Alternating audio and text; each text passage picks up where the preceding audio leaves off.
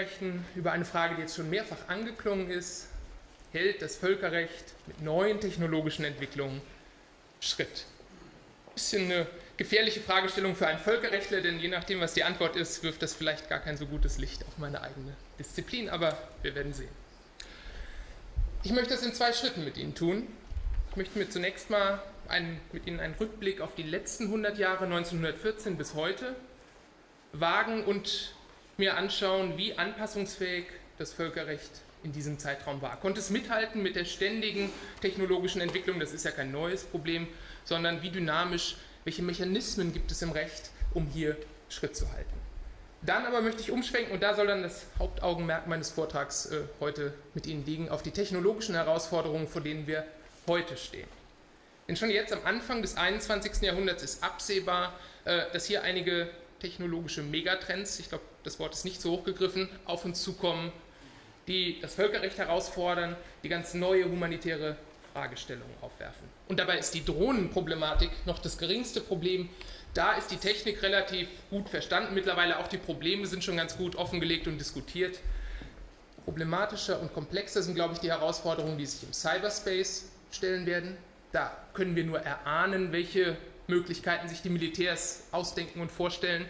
Und auch mit zunehmender Autonomie der Waffensysteme. Ähm, Kampfrobotern, um es auf den Punkt äh, zu bringen. Jetzt werden Sie vielleicht denken, Kampfroboter, das hat der Mann genommen. Ist das nicht wirklich Science Fiction? Äh, nun, dann lassen Sie mich nur kurz darauf hinweisen, dass gerade in dieser Woche, Zeitpunkt ist äh, perfekt gewählt für dieses Panel, gerade in dieser Woche haben sich bei den Vereinten Nationen in Genf die Staaten zusammengesetzt, vier Tage lang, um über autonome Waffensysteme, denn das ist der Zukunftstrend, zu beraten und wie man die rechtlich einhegen könnte. Und wenn ich autonome Waffensysteme sage, dann meint das Waffensysteme, die anders als die Drohne nicht mehr ferngesteuert, von Menschenhand ferngesteuert sind, sondern die tatsächlich autonom Waffeneinsatz, Zielauswahlentscheidungen dann treffen würden. Da sind wir heute noch nicht, aber es ist ganz klar absehbar, dass der Trend in die Richtung geht. Das ist sozusagen die ultimative Asymmetrie, diese Konstellation, weil wenn Sie Kampfroboter einsetzen könnten in der Zukunft, dann kann eine Seite Krieg führen, ohne dass überhaupt noch existenzielles äh, Risiko ich komme aus Glasgow, Entschuldigung, gelegentlich äh, kommt ein Anglizismus durch, dass eine Seite ohne Risiko für die eigenen Soldaten äh, dann in die Konfliktführung einsteigen kann. Ultimative Asymmetrie. Nun, bevor wir einsteigen, ähm, noch eine allgemeine Vorbemerkung.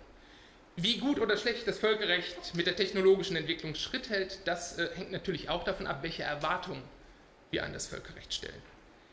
Und die Erwartungen sind gerade in Deutschland erfahrungsgemäß sehr hoch darüber, was das Völkerrecht leisten soll und was es zu leisten vermag. Und damit Sie an diesem sonnigen Samstagmorgen nachher nicht allzu enttäuscht aus der Veranstaltung gehen, lassen Sie mich das ein bisschen relativieren, was wir an Erwartungen an das Völkerrecht hier stellen können. Denn heute Morgen sprechen wir über eine Teildisziplin des Völkerrechts. Wenn wir hier Militärtechnologien äh, darüber sprechen, dann geht es um das sogenannte Kriegsvölkerrecht, wahlweise auch humanitäres Völkerrecht, je nachdem, ob Sie die kriegerischen oder die humanitären Aspekte betonen wollen. Also es geht um Kriegsvölkerrecht, wie es in den Genfer Konventionen niedergelegt ist. Das ist eine Teildisziplin des Völkerrechts und diese Teildisziplin unterliegt in gewisser Weise einigen Besonderheiten. Jetzt ist es im Völkerrecht immer schwierig, alle Staaten an einen Tisch zu bringen äh, und zu einer Einigung über einen völkerrechtlichen Vertrag zu bringen. Das Völkerrecht kann, und das muss Ihnen klar sein, immer nur so gut sein, wie die Staaten es eben zulassen. Das Kriegsvölkerrecht erhebt jetzt den Anspruch, Regeln aufzustellen für die ultimative existenzielle Krise eines Staates, einer Gesellschaft, wenn es nämlich um das Überleben des Staates geht. Da kommt das Kriegsvölkerrecht und will trotzdem noch Schranken auferlegen, wie man sich dann verhalten darf. Ein kaum zu erfüllender Anspruch. Und von Anfang an sollte klar sein, dass wir bei diesen Regeln jetzt nicht die Exaktheit, Detailgenauigkeit des deutschen Steuerrechts erwarten dürfen, sondern dass es hier um sehr allgemeine Regeln, Grundprinzipien geht, die erhebliche Handlungsspielräume den Staaten offen halten. Punkt 1. Punkt 2. Vom Völkerrecht heißt es allgemein, es befände sich am Rande dessen, was man mit Recht überhaupt noch regeln kann. Und vom Kriegsvölkerrecht heißt es, es befände sich am Rande des Völkerrechts. Und das ist richtig. Das Kriegsvölkerrecht ist eine Notfallrechtsordnung. Stellen Sie sich die gesamte Völkerrechtsordnung, tausende von Verträgen, als eine große Pyramide vor. Der gesamte Sockel, 90 Prozent dieser Pyramide des Völkerrechts, sind auf friedliche Streitbeilegung, wir haben das schon gehört von Herrn Becker, auf friedliche Streitbeilegung ausgerichtet. Das gesamte Völkerrecht versucht, Konflikte zu kanalisieren, vor Gerichte zu bringen, diplomatische Kanäle offen zu halten. Und wir sehen das angewandt in der Praxis gerade in der Ukraine. Und man sollte sich nicht darüber aufregen, dass Herr Steinmeier schon dreimal da war. Er sollte hundertmal hinfliegen, wenn es nötig sein sollte, um einen Krieg zu verhindern. Diese Gesamt, das ist 90 Prozent des Völkerrechts versucht, Streitigkeiten friedlich beizulegen. Wenn all diese Sicherungen versagt haben, wenn der Sockel der Pyramide in sich zusammengebrochen ist, wenn wir an der Spitze angekommen sind, dann sind wir beim Kriegsvölkerrecht. Und dann, als letzter Notnagel, versucht das Kriegsvölkerrecht als Rettungsanker, wenn alle anderen Sicherungsstricke gerissen sind, noch rudimentäre humanitäre Mindeststandards auch im Krieg aufrechtzuerhalten, um ein völliges Abgleiten in Barbarei zu verhindern. Das und das allein ist der Anspruch des Kriegsvölkerrechts und der ist sehr, sehr niedrig, wie Sie sehen. Rudimentäre humanitäre Mindeststandards, nicht perfekte Regulierung. Sie können sagen, das ist alles grundfalsch und das ist richtig, weil Krieg ist verboten und hier kommt das Kriegsvölkerrecht und regelt den Krieg. Es ist grundfalsch und es ist trotzdem alternativlos. Und das sollte Vorgabe für uns sein, wenn wir jetzt über neue Technologien heute sprechen. Es geht jetzt nicht darum, irgendwie die neuen Technologien perfekt zu regulieren. Es geht ganz konkret darum, zu testen, ob neue technologische Entwicklungen neue humanitäre Probleme aufwerfen, die gar nicht erfasst sind vom geltenden Recht und ob das geltende Recht mit neuen Technologien noch kompatibel ist. Können wir das etablierte Unterscheidungsprinzip aufrechterhalten, auch im Cyberspace? Ist das Verbot grausamer Waffen noch aufrechtzuerhalten, wenn auf einmal Kampfroboter eingesetzt werden? Das sind die rudimentären Fragestellungen, vor denen wir stehen. Und nur an diesen Fragestellungen sollten wir auch messen, ob das Völkerrecht Schritt hält. Okay. Dann werfen wir mal einen Blick auf die vergangenen 100 Jahre. Technologische Entwicklung hat es natürlich immer gegeben, ist im Völkerrecht nicht fremd. Und typischerweise kommt das humanitäre Völkerrecht mindestens einen Krieg zu spät, um eine neue Technologie zu regulieren. Das ist besonders augenfällig am Genfer Giftgasprotokoll von 1925 als verspätete Reaktion auf den Ersten Weltkrieg. Das sehen Sie aber auch im Zweiten Weltkrieg. Ähm, uns ist allen bewusst, wie verheerend die Luftkriegsmöglichkeiten im Zweiten Weltkrieg waren. Es gab keinen völkerrechtlichen Vertrag zur Regulierung des Luftkriegs im gesamten Zweiten Weltkrieg. Gibt es bis heute nicht. Einzige völkerrechtliche Vertrag, den es 1940, 1945 gab, war ein jämmerliches Protokoll von 1907. Das hat den Abwurf von Wurfgeschossen aus Ballonen geregelt. Das war alles, was es da völkerrechtlich im Zweiten Weltkrieg gab. Die einzige Waffe, die, soweit ich sehen kann, die einzige Waffe, die jemals im Vorfeld ihrer Anwendung verboten werden konnte, das waren blendende Laserwaffen, ist in den 90er Jahren gelungen, blendende Laserwaffen, die zu permanenter Erblindung geführt hätten. Und dieses Verbot ist aber nicht wirklich gelungen, weil man die als besonders grausam empfunden hätte, sondern weil der militärische Nutzen dieser Waffe ziemlich gering war. Das ist, glaube ich, das einzige Beispiel.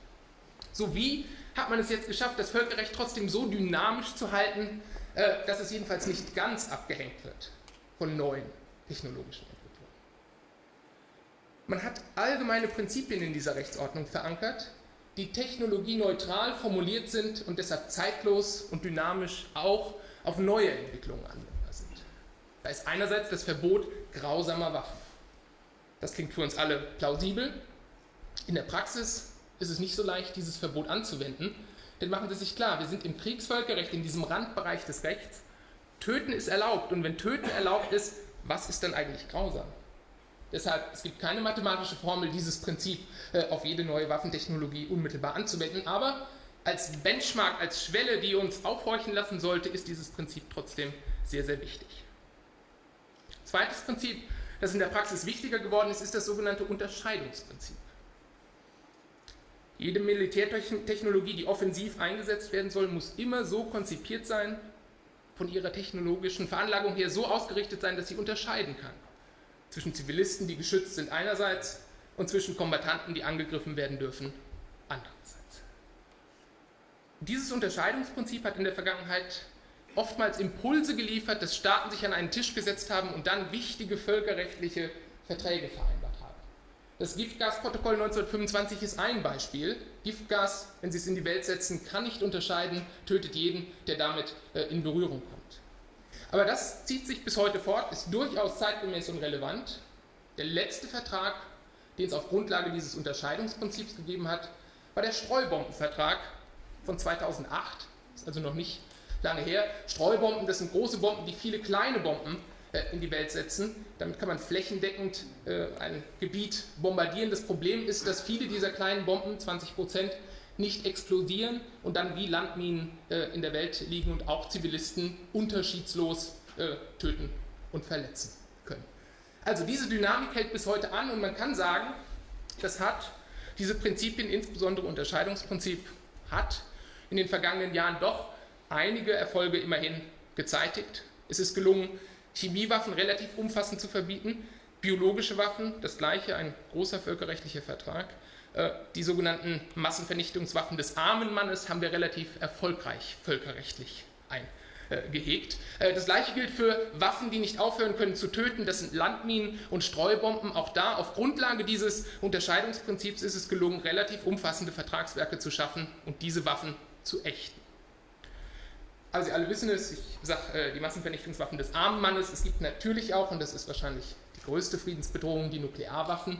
Da ist so ein Verbotsvertrag eben nicht gelungen, obwohl die natürlich auch nicht unterscheiden zwischen Kombattanten und Zivilisten, sondern alle töten. Äh, da ist es nicht gelungen, sie komplett zu ächten. Es gibt nur eine Stufe darunter, einen sogenannten Nichtverbreitungsvertrag, der in etwa besagt, dass diejenigen, die sie haben, sie nicht weiter verbreiten dürfen.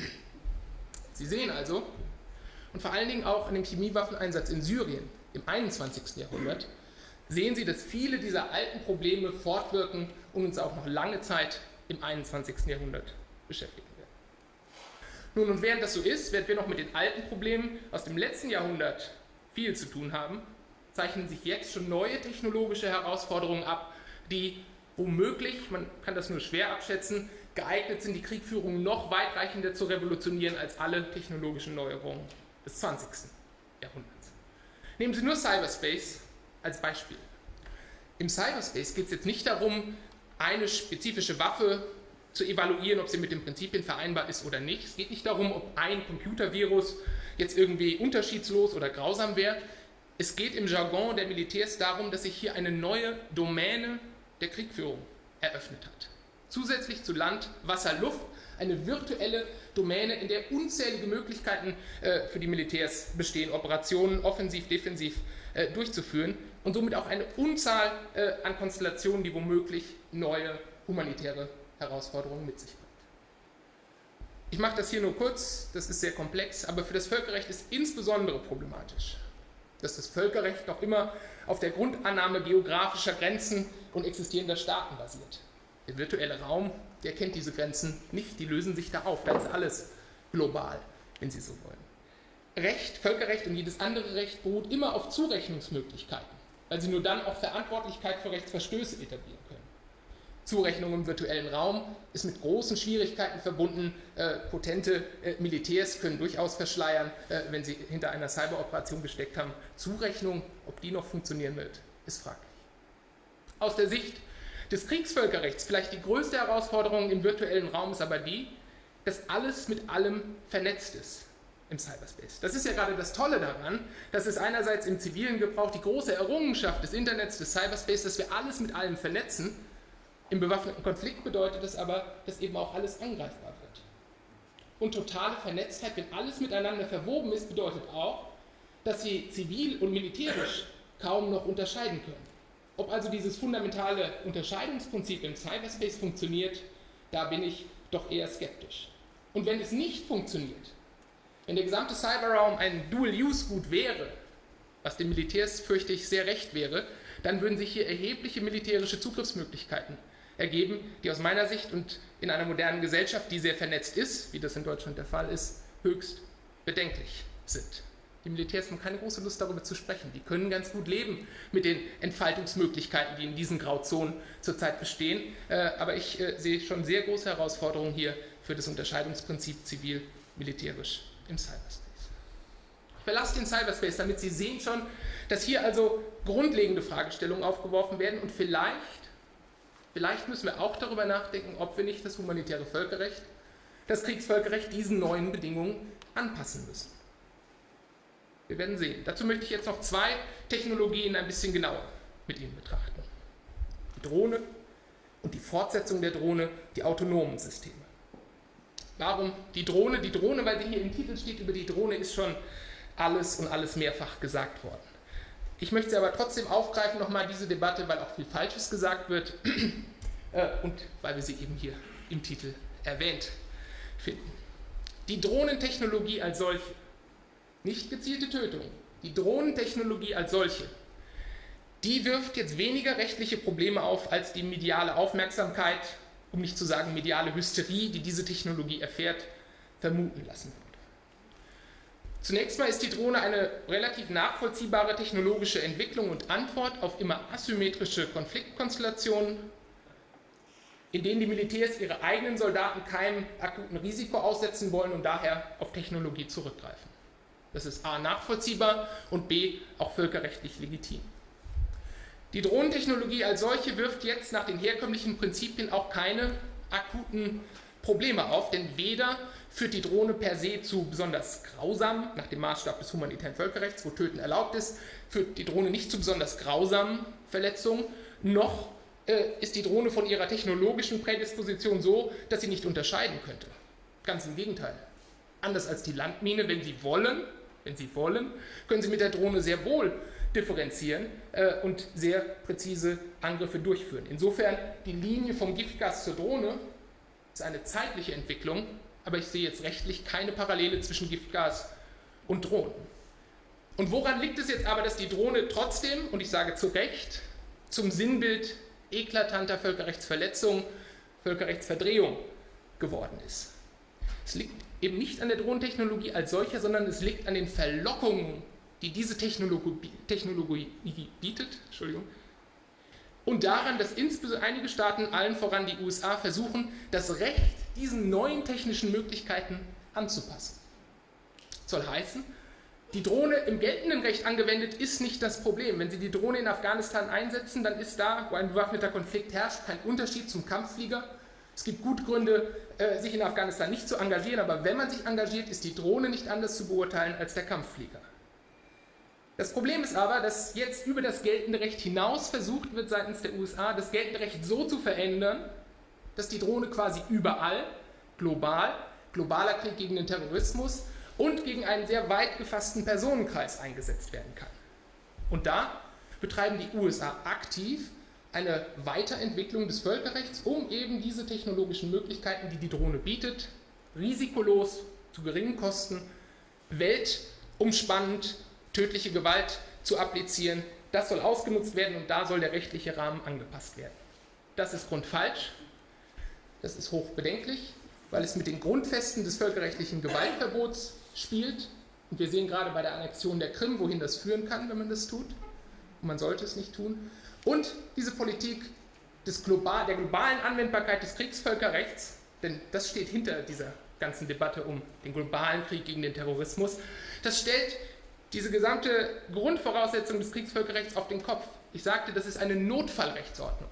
Im extremen Fall, wenn nichts anderes mehr geht, dann dürfen wir aufs Kriegsvölkerrecht zurückgreifen. Aber hier mit dem globalen Krieg gegen den Terrorismus soll das Kriegsvölkerrecht sozusagen zur Standardrechtsordnung, zur globalen Polizeirechtsordnung gemacht werden. Das ist grundfalsch. Jetzt können wir uns herrlich darüber aufregen, die deutschen Medien tun das ja auch. Völkerrechtlich zählt allerdings letztlich nur, was die Staaten sagen. Relevant ist die Stimme der Staaten. Und die USA, und das ist völlig legitim, sind sehr aktiv dabei, ihre völkerrechtliche Position voranzutreiben. Die rammen die Flöcke ein sozusagen.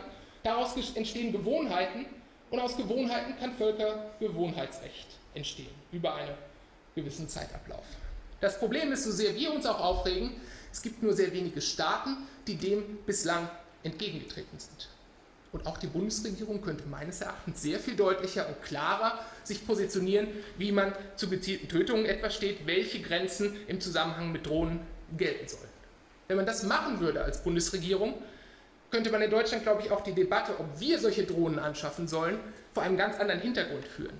Aber solange unklar ist, auf welcher rechtlichen Grundlage das dann eigentlich eingesetzt werden soll, äh, solange macht, glaube ich, auch die Debatte um eine Neuanschaffung keinen Sinn. So viel zu den Drohnen. Autonome Waffensysteme. Nun, anders als bei den Drohnen, bei den autonomen Waffensystemen, da ist es tatsächlich die Technologie, die uns vor neue Herausforderungen stellt und die auch noch gar nicht alle auch nur ansatzweise verstanden sind. Worum geht es hier? Man unterscheidet, es haben sich da so englischsprachige Kategorien etabliert, die sind ein bisschen undifferenziert, aber sie helfen, das Problem der autonomen Systeme zunächst mal zu fassen. Es gibt auf der ersten Stufe Systeme, die nennt man Human in the Loop Systeme, wo der Mensch noch in alle wichtigen Entscheidungen involviert ist, alle Entscheidungen zu Zielauswahl, Waffeneinsatz, möglichen Kollateralschäden werden von einem Menschen getroffen. Erste Stufe, das ist die Drohne, ferngesteuert und Menschen treffen alle relevanten Entscheidungen. Zweite Stufe, sogenannte Human on the Loop Systeme. Der Mensch trifft nicht mehr alle Entscheidungen, aber die Letztentscheidung liegt in menschlicher Hand. Auch solche Systeme gibt es schon. Zweite Stufe ist Realität. Zum Beispiel das israelische Iron Dome-System, das ist ein Flugabwehrsystem, Raketenabwehrsystem. Wenn also Artilleriegeschosse, Raketen auf Israel geschossen werden, erfasst dieses System selbstständig autonom diese Objekte. Ob die dann zerstört werden, hängt aber noch von menschlicher Entscheidung ab. Ein Mensch drückt den roten Knopf. Dritte Stufe, und um die geht es jetzt. Dritte Stufe ist die Human Out of the Loop Systeme. Und bei solchen Systemen wird auch die letzte Entscheidung die Entscheidung über Leben und Tod letztlich von einer Software, einem Algorithmus, einer Maschine getroffen. Die gibt es, soweit wir sehen können, heute noch nicht. Aber es ist ganz klar, dass die Entwicklung in diese Richtung geht. Es ist die Fortsetzung der Drohne aus militärischer Sicht quasi logisch, dass man daran forscht. In den USA ist das schon eine große Debatte die letzten ein, zwei Jahre gewesen. Und jetzt, das ist eigentlich immer so, schwappt die Debatte mit etwas Verzögerung, war bei den Drohnen nicht anders zu uns herüber. Und wie gesagt, diese Woche in Genf erstmals auf Ebene der Vereinten Nationen beraten. Wenn es bei den Vereinten Nationen angekommen ist, dann können Sie davon ausgehen, es ist ein großes Problem, das ernst genommen wird. In einer ersten Phase der Debatte hat man jetzt ganz im Sinne des 20. Jahrhunderts diskutiert, ob solche autonomen Waffensysteme womöglich so programmiert werden könnten, dass sie dann die geltenden Prinzipien einhalten können. Könnte man den Roboter so programmieren, dass er auch in unübersichtlichen, asymmetrischen Konstellationen zwischen Freund und Feind, Zivilist und Kombatant unterscheiden kann. Kann man den Roboter so programmieren, dass er nicht grausam agiert? Das ist, finde ich, eine müßige Debatte in jeder Hinsicht. Erstens ist völlig klar, wenn er es nicht kann, darf er nicht eingesetzt werden. Ob er es in der Zukunft irgendwann kann, ist rein spekulativ. Die Menschenrechtsaktivisten sagen, nein, das kann er niemals. Die Militärs sagen, ja, das kann er auf jeden Fall. Die Zeit wird es zeigen, ob man irgendwann diese Roboter entsprechend programmieren kann. Ich würde so weit gehen zu sagen, eigentlich ist es völlig egal, ob man den perfekten Roboter irgendwann programmieren kann. Denn es gibt noch andere ethische äh, und rechtliche Erwägungen, äh, die völlig unabhängig davon sind, wie gut es jetzt gelingt, diesen Roboter zu programmieren. Ein ganz wichtiges Prinzip ist die Menschenwürde. Und ich würde argumentieren, dass wie auch immer perfekt wir den Roboter programmieren. Und selbst wenn er perfekter agieren kann, als Menschen das können, weil Roboter nämlich weder Wut noch Angst verspüren und auch nie sadistisch veranlagt sind und deshalb nie in Exzesse geraten, selbst wenn es also gelingt, den perfekten Roboter zu programmieren, würde ich immer noch sagen, dass die Delegation über menschliches Leben an eine Software und einen Algorithmus unter keinen Umständen hinzunehmen ist. Sie wissen vielleicht, im Bereich der Menschenwürde arbeitet das Bundesverfassungsgericht hier in Karlsruhe zuweilen mit der sogenannten Objektformel. Nun, Menschenwürde ist ein relativ diffuses Konzept, aber eines ist klar, und das sagt die Objektformel, da wo der Mensch zum bloßen Objekt gemacht wird, da ist die Menschenwürde verletzt. Und ich denke mir, wann, wenn ich in der Situation, wo wir menschliches Leben, Entscheidungen über Leben und Tod an einen Algorithmus, an ein Objekt überantworten, wann, wenn nicht dann, wird der Mensch zum Objekt gemacht? Und so würde ich dazu kommen, dass jedenfalls aus deutscher verfassungsrechtlicher Perspektive Roboter so zu programmieren wären, dass sie niemals, niemals tödliche Gewalt anwenden dürften. Das können Sie auch aus dem humanitären Völkerrecht ableiten. Und zwar der Gestalt, dass das humanitäre Völkerrecht ja eigentlich schon davon ausgeht, dass in einer Kampfsituation alle auch mit einem existenziellen Risk, äh, Risiko konfrontiert sind. Jeder Soldat muss im Krieg um sein Überleben fürchten und deshalb ist es gerechtfertigt, dass er auch den Gegner dann töten darf. Wenn der Roboter aber gar kein solches Risiko mehr hat, wenn die eine Seite kämpfen kann, ohne dass überhaupt so ein existenzielles Risiko besteht, dann sehe ich auch gar keine militärische Notwendigkeit mehr, warum man dieser Seite zugestehen sollte, äh, ein Tötungsrecht der anderen Seiten Also auch vor dem Hintergrund würde ich argumentieren, Roboter, wenn überhaupt, dürfen nur mit nicht letaler Gewalt ausgestattet werden. Das hatte ich gesagt, die Staaten haben sich in Genf getroffen. Das war zunächst mal ein Vorgespräch. Äh, wir sind da jetzt nicht auf dem Weg zu einem äh, großen völkerrechtlichen Vertrag, jedenfalls nicht unmittelbar. Und alle Erfahrungen der Vergangenheit zeigen eigentlich auch, dass wir mit einem kompletten Verbotsvertrag, den man sich wünschen kann, aber mit dem sollten wir, wenn wir die Vergangenheit betrachten, eher nicht rechnen. Umso wichtiger finde ich es aber, dass wir diese eine Schranke, keine Anwendung tödlicher Gewalt durch autonome Systeme in unmittelbarer Konfrontation mit Menschen, dass wir diese Schranke etablieren sollten. Und auch da, die USA haben schon ein Positionspapier veröffentlicht. Die europäische Stimme ist noch unentschlossen, wie wir uns hier positionieren sollten. Und gerade aus deutscher Sicht, wo die Menschenwürde in Artikel 1 so prominent wie nirgendwo sonst verankert ist und mit einem Absolutheitsanspruch wie nirgendwo sonst, fände ich es schön, wenn die Bundesregierung sich in dieser Hinsicht sehr stark machen würde, die Menschenwürde als neues Prinzip auch auf universeller Ebene prominenter und stärker zu machen bei der Berücksichtigung und Evaluation neuer Waffensysteme. Anders als Panzerlieferungen nach Saudi-Arabien wäre äh, der Export des deutschen Menschenwürdekonzepts äh, zur Abwechslung einfach mal durchaus begrüßenswerter Export. Eine letzte Anmerkung noch, die Zeit ist rum. Es ist in jeder Hinsicht gut, dass wir uns schon im Vorfeld, auch wenn noch nicht alle Entwicklungen voll verstanden sind, mit diesen Technologien auseinandersetzen. In jeder Hinsicht begrüßenswert. Jetzt ist es aber so, dass diese neuen Technologien ungemein sexy sind und eine sehr große mediale Aufmerksamkeit genießen. Denken Sie an die Artikel, die Sie über Drohnen, Fernsehbeiträge zu Drohnen schon gesehen haben. Denken Sie an Cyber Warfare, das steht jede Woche in der Zeitung. Wir sollten also nicht aus den Augen verlieren, dass die größten humanitären Probleme, mit denen wir heute konfrontiert sind, nicht von hochtechnisierten Waffen ausgehen, Drohnen oder Cyberwarfare, sondern von ganz primitiven Waffensystemen, massenhafter Verbreitung von Kalaschnikows im Südsudan oder Kongo, Fassbomben, primitiver geht es eigentlich nicht, mit Sprengstoff vollgestopften Ölfässern äh, in Syrien. Das sind die akuten humanitären Probleme, äh, die wir heute haben und das sollte in der Debatte nicht vergessen werden. Herzlichen Dank.